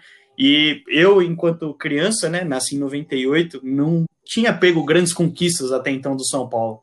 E nesse ano de 2005, São Paulo foi campeão paulista, campeão da Libertadores, campeão mundial e, se eu não me engano, posteriormente, foi campeão da Recopa também. Então, esse jogo para mim foi muito marcante. Esses dias passou novamente na televisão, eu já assisti uma série de vezes essa final. O São Paulo toma três gols do Liverpool. Num... Nossa, é uma noite assim. Aqui, eu lembro até hoje que esse jogo passou pela manhã. Se eu não me engano, eu tive que acordar às sete da manhã para assistir esse jogo. Eu assisti na sala, numa TV de cubo, com meu pai, com meu tio e com meu irmão. E eu lembro exatamente assim, de, do jogo, porque eu assisti, que nem eu falei várias vezes. O São Paulo toma três gols e o Rogério Ceni pega muito. E mesmo o Rogério Ceni pegando muito, o São Paulo toma três gols. Felizmente, bem anulados porque nessa época não existia o VAR. Então, felizmente, o Bandeirinha teve a capacidade de não deixar os gols serem confirmados, né, de maneira ilegal. Mas esse jogo foi muito marcante. Acho que não só para mim, para todo o São Paulino e o São Paulo, né, tricampeão mundial, maior campeão mundial do Brasil até então. Depois ele empatou Aliás, não, né? Maior campeão mundial até hoje, né? Só não é o maior campeão da Libertadores isolado, né? Santos e Grêmio empataram. Mas é muito especial porque nesse ano eu conheci o futebol inglês. Meu primeiro time inglês que eu vi jogar foi o Liverpool. Não tinha TV a cabo aqui em casa, então a primeira oportunidade que eu tive de ver o futebol inglês foi contra um time brasileiro. E o São Paulo foi lá. 1 a 0 chorado, chorado, com o Lugano quebrando a perna do Gerrard, Rogério Ceni pulando na gaveta. O Mineiro dando aquele toquinho, puto, o cara que nunca fazia gol, mano, de repente pega a bola ali, ó, cara a cara, Pepe Reina e, mano, botou pra dentro. A Luizio tomando uns Danone depois do jogo, enfim, foi um jogo. Vai ficar para sempre no meu coração. Da hora, mano. Porque eles gostaria muito de sentir uma sensação boa, hein? Sabe um dia. Todo drama. Todo drama. Ah, fiquei só, tô imaginando aqui, velho. Deve ser animal, absurdo apesar de toda a resenha, apesar de tudo. Enfim, é um dos, um dos, ou maior, não sei como vocês categorizam, mas sei louco. Olha, um, falar para você. Um título desse não tem, não tem comparação. Que... É, eu. Sem dúvidas, o Pode Mundial de 2012 para mim ficou muito marcante, mas eu acho que tudo isso daí não ia ter acontecido se os fatos que, que ocorreram né, no, primeiro jogo que mais me marcou não tivesse acontecido. Mas vai ficar aí para daqui a pouco, depois que o Rod falar. Não, eu queria comentar um pouquinho do, do jogo que o Gia falou, o título do São Paulo. É, foi um jogo que eu em 2000, para mim assim, é o primeiro ano que eu lembro de futebol é de 2005, né? Eu tinha oito anos e eu lembro do do Campeonato Brasileiro que o Corinthians ganhou, eu lembro de acompanhar toda a campanha, etc. E eu lembro do jogo do São Paulo, só que eu não, não prestava muita atenção nesse jogo porque eu não tinha noção do que era um Mundial, né? Então, para mim, era só outro time jogando, enfim, não me interessava. Aí, depois que eu fiquei mais velho, comecei a aprender mais sobre o futebol, foi um jogo que eu assisti depois, né?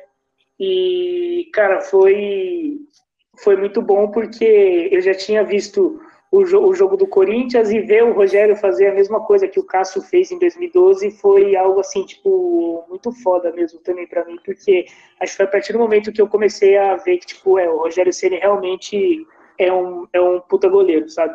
Ver a importância que ele teve naquele título, não só no Mundial, mas depois na Libertadores, né? Enfim, depois todo o resto da carreira foi, foi, foi um divisor de águas assim para eu poder começar a respeitar o Rogério como jogador, né?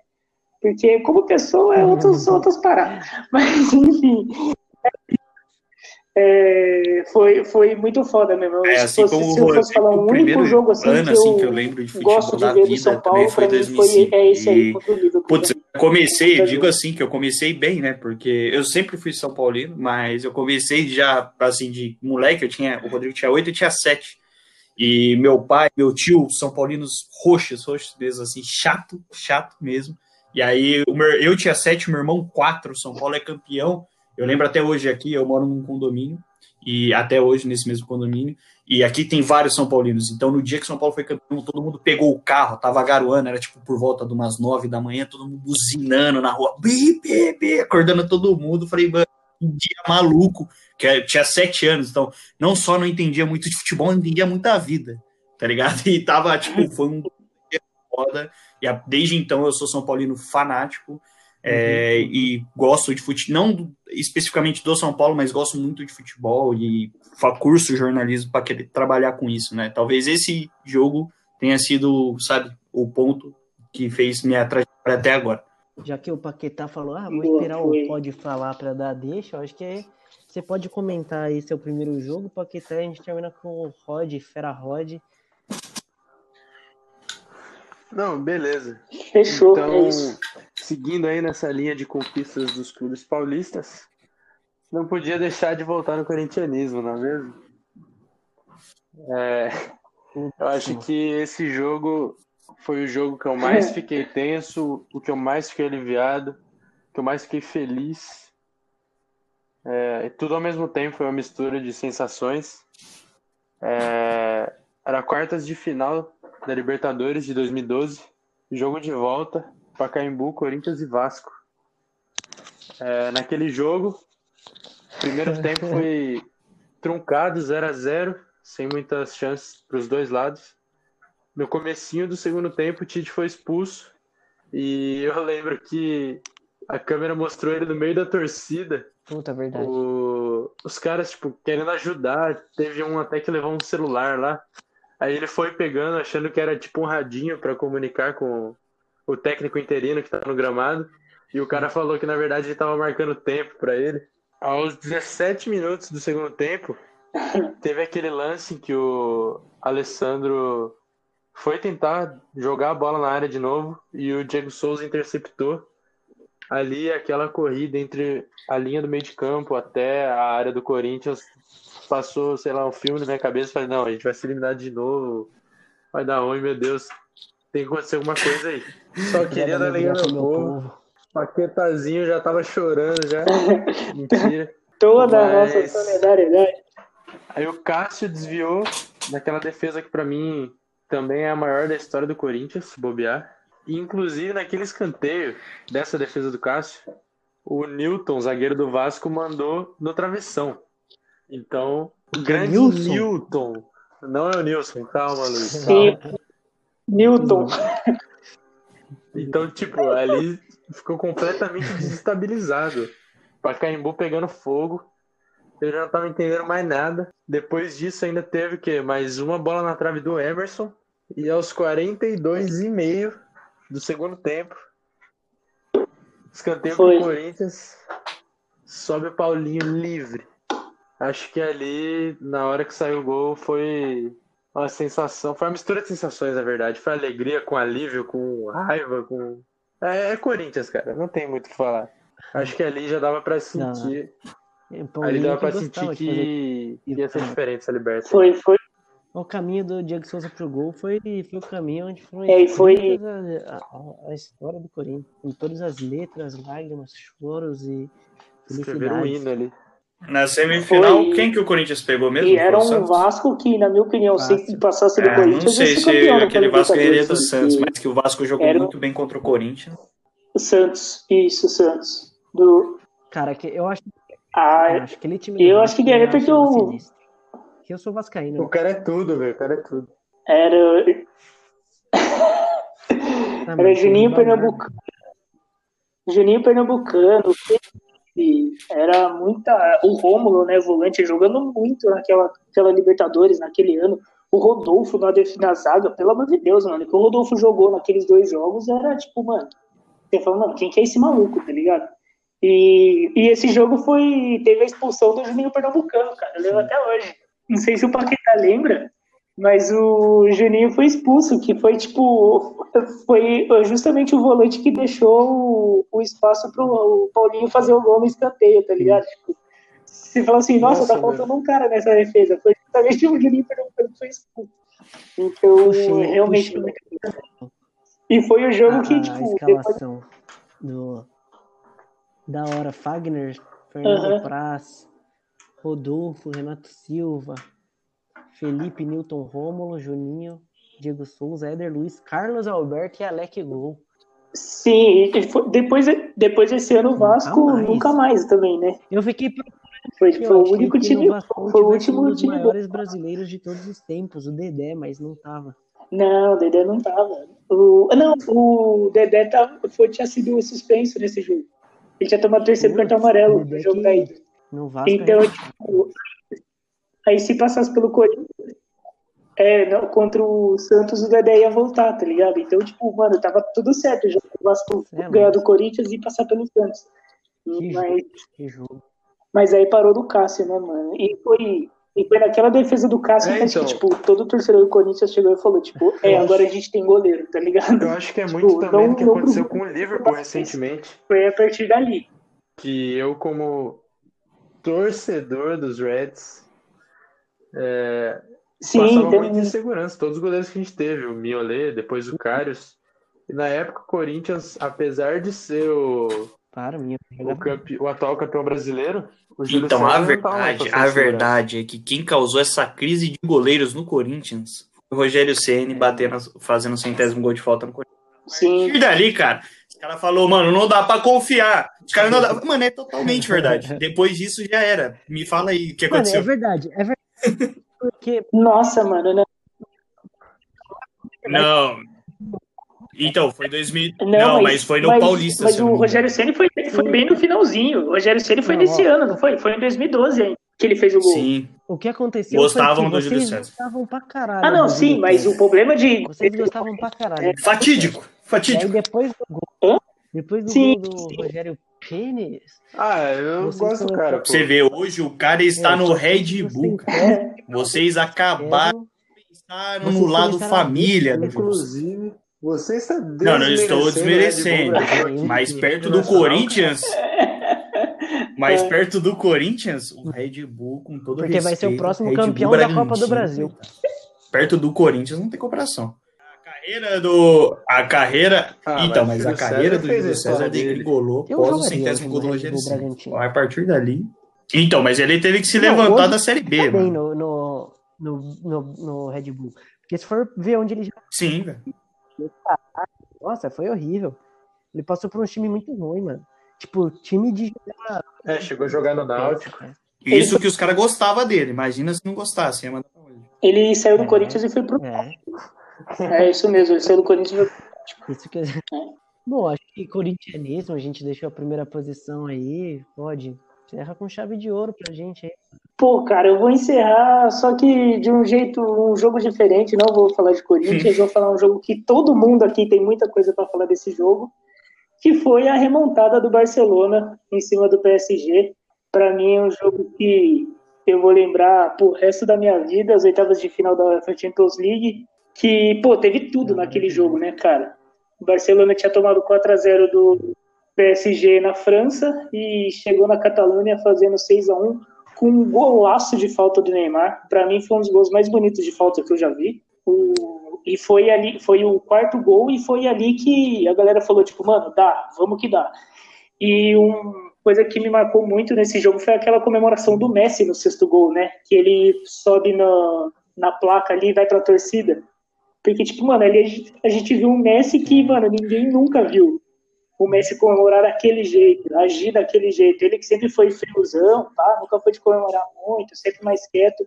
Ali ele deu uma extravasada, que tem até aquela foto que eles comparam, todo mundo compara aquela foto com a do uhum. Super-Homem, né, do filme, que é o Messi todo mundo com a mão estendida para ele, né?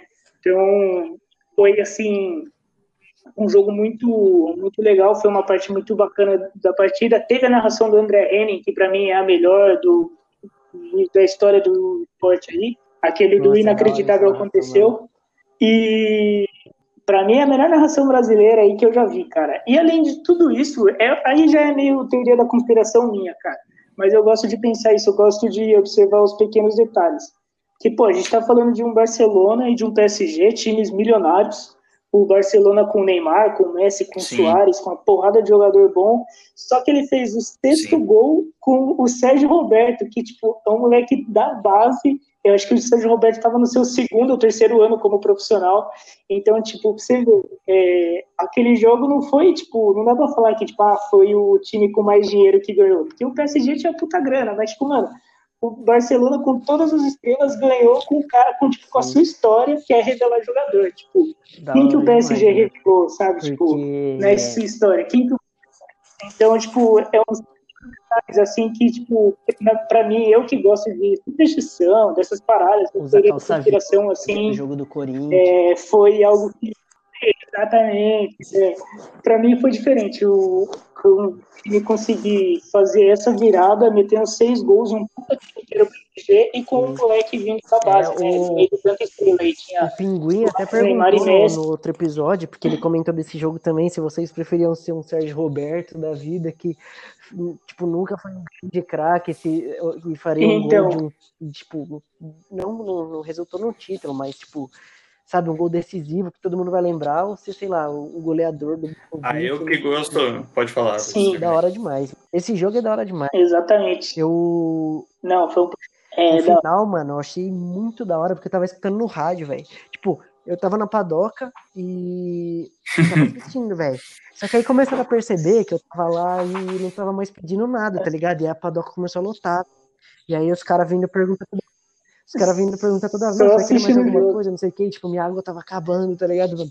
E não tinha mais como eu dar aquele ninguém, mano. E os caras, tipo, claramente queriam que eu vazasse, sei lá, noite do caldo, que tava escrito. Então, tipo, tinha muita senhora de velho. Assim, tipo, não tava mais consumindo nada. Tipo, eu comi meu salgado e tava tomando só uma água. Só que eu tava fazendo o maior esforço para acabar, acabar o mais lentamente possível. E eu entrei no carro, velho, no momento que saiu o gol do SG. Falei, mano, acabou, né? Foda-se. Sim. Mano, o jogo rolando, não sei o quê. Ah. E eu, tipo, atento, dirigindo, não sei o que. Pá. Aí, mano, saiu o gol. Falei, caralho, mano. Será? Sabe? Sempre surgiu, será? Aí, mano, caralho, e, sim, mano, eu não tava botando fé, porque o narrador começou a, a, a realmente colocar. Aí, o rádio adora por causa disso, mano. Você sente uma emoção que você que não tem explicação. Não chega nos é. seus olhos, mas chega diretamente no seu coração, cara. E é clubice. Encerrar para mim esse episódio. Sim, exatamente. Três jogos do Palmeiras, falando de Barcelona. Tipo, falou mostrando o lado do Léo, que a gente, meu parceiro, é, que a gente não conhece. E, pô, tá da hora pra caralho, mano. Quando saiu o sexto gol do Sérgio Roberto, mano, eu não acreditei. Eu, tipo, saiu o gol, mano, eu desci do carro, entrei em casa, mano, liguei a TV e comecei a ver, velho. Foi um bagulho da hora pra caralho. O Messi porra, não. puxando a camisa assim, em cima daqueles. Não sei o que é aquilo. É, tipo, mano, da hora. Do, da placa, né? Demais, não, não. Isso é o mais legal. E o mais da hora é que, tipo, o Barcelona Porque fez tudo isso. O Luiz ressaltou tá nas quartas, tomar três mano, a virada foi absurda. Tipo, eu lembro de estar assistindo esse Porém, eu lembro também de comentários de arbitragem polêmica. Mas não foram ressaltados até então. Então, Dois pênaltis a favor do Paris Saint-Germain. Eu ia falar. Um em cima do Di Maria e outro de um cruzamento. O, o pênalti do Soares. Mascherano pula com braços abertos e tira a bola com as mãos. Mas, fato, tirando, tirando este fato da, do apito amigo ao Barcelona é nessa partida, a virada foi maravilhosa, de verdade. Ainda mais com um gol improvável, que é o Sérgio Roberto, né? Seria ainda mais se fosse de um time que é não tem camisa para cima de um time que tem camisa, né? Que nesse caso, quem tava o time mais tradicional era o Barcelona e não o Paris Saint-Germain. Agora, mas que foi muito legal. Mano, uma é, não. dessa só ia acontecer. São coisas muito improváveis. É que aquilo do Brasil e da, da Alemanha foi um jogo, né? Não, foram dois. O Germain meteu quatro na ida e nos quatro na ida eu lembro que eu tava em São Paulo e eu falei, mano, o Barça tá fudido, não vai dar certo. Sim, sim. Não vai conseguir. Óbvio. E aí o, o juizão, torcedor catalão, mim ajudou o Barcelona a chegar lá. Ah, certeza, certeza. Mano, é que ele tinha tatuado, só que ninguém viu, mais que um clube. Mais que um clube, é o Barcelona. Não, eu, eu, eu acho esse jogo da hora demais, apesar da zoeira de ah, clubismo, não sei o que, acho muito da hora. É, mano, é um bagulho que não tem explicação. Uma virada dessa é foi. pra quem assistiu, foi. pra quem viu. Concordamos. Puta, pra quem gosta de futebol, foi uma foi, de arte foi. assistir aquilo. Acho que não, né? Da hora demais. N comentário, algum mais comentário? Acho que deu pra falar tudo que tinha que falar, né? Então vamos. Vamos pra Carlinhos. É, gostaria de agradecer aí quem, quem tá acompanhando, quem tá escutando essa volta agora do Sete Faixa, com um elenco novo. A gente está fazendo esse tipo de revezamento, eu acho da hora demais poder contar com mais gente, mais opinião, a resenha fica sempre melhor. E gostaria de agradecer vocês aí por ter topado esse segundo episódio, por ter compartilhado um pouco aí das histórias e sentimentos de torcedor de vocês. E deixem as redes sociais de vocês, algum comentário. Pô, pô cara, quero agradecer aí pela oportunidade É, fico muito feliz de fazer parte da equipe agora. Estaremos juntos aí nos próximos episódios. Uh, meu Instagram é arroba chamorod, só chamar, como o nome diz. E Chama. acho que é isso mesmo, cara. Um abraço para todo mundo que assistiu, um abraço especial para vocês três aí, que foi uma, uma resenha muito da hora aí. Já estou preparado e ansioso para a próxima. É isso. Chama nós. Ah, agradecer aí, né, a oportunidade que o professor tá dando aí pra gente. Menino da base, driblante. É, fico feliz de estar participando aí do podcast, que é. Acho que dessas mídias novas aí que estão surgindo, é uma coisa que me chamou bastante atenção. Tenho escutado direto. E só tenho a agradecer. Não. E é isso, Não. rapaziada. Meu Insta é lucasbpc underline. Beleza. E é isso. Boa. Quem dera, quem dera. Quem dera fosse re... é uma verdade isso aí. Só porque eu fiz alguns chutes de longe. Para, vai tomar no cu. Não ficar fazendo essa promoção. Só porque ele é o maior promoção. artilheiro da Mas enfim, gostaria de ter a oportunidade. É, fico feliz de ideia sobre futebol nesse momento ruim que a gente está vivendo. Enfim, pedir para o pessoal que está aí nos escutando, continue Boa. em casa, continue respeitando as orientações relacionadas à saúde, porque isso é muito importante e acho que vale ressaltar também. E minhas redes sociais é arroba Vitor Gianluca, Vitor sem C, Gianluca G-I-A-N-L-U-C-A, igual o do Zambrota. Uhum. E no Twitter a mesma coisa, só que com 98 no final. Boa, excelente. Bom, já como vocês deram a deixa aí, né? De agradecer a rapaziada. Como já disse, se puder ficar em casa, aproveita, fica escutando nosso podcast. Toda semana a gente vai vir aí pesado, uma, duas vezes por semana, se rolar. É... O Jean tem um projeto da hora também, é, tá fazendo live no canal 90, quem puder dar aquela assistida aí, é massa. Toda semana o Jean tá tentando fazer. É, pelas redes sociais dele, vocês podem entrar em contato, ver os dias que vão ter. E minha rede social é arroba de resenha. É isso, obrigado, Luiz. Abraço. E conto com vocês pro próximo episódio. Muito obrigado. Valeu. Tamo junto, rapaziada. Valeu.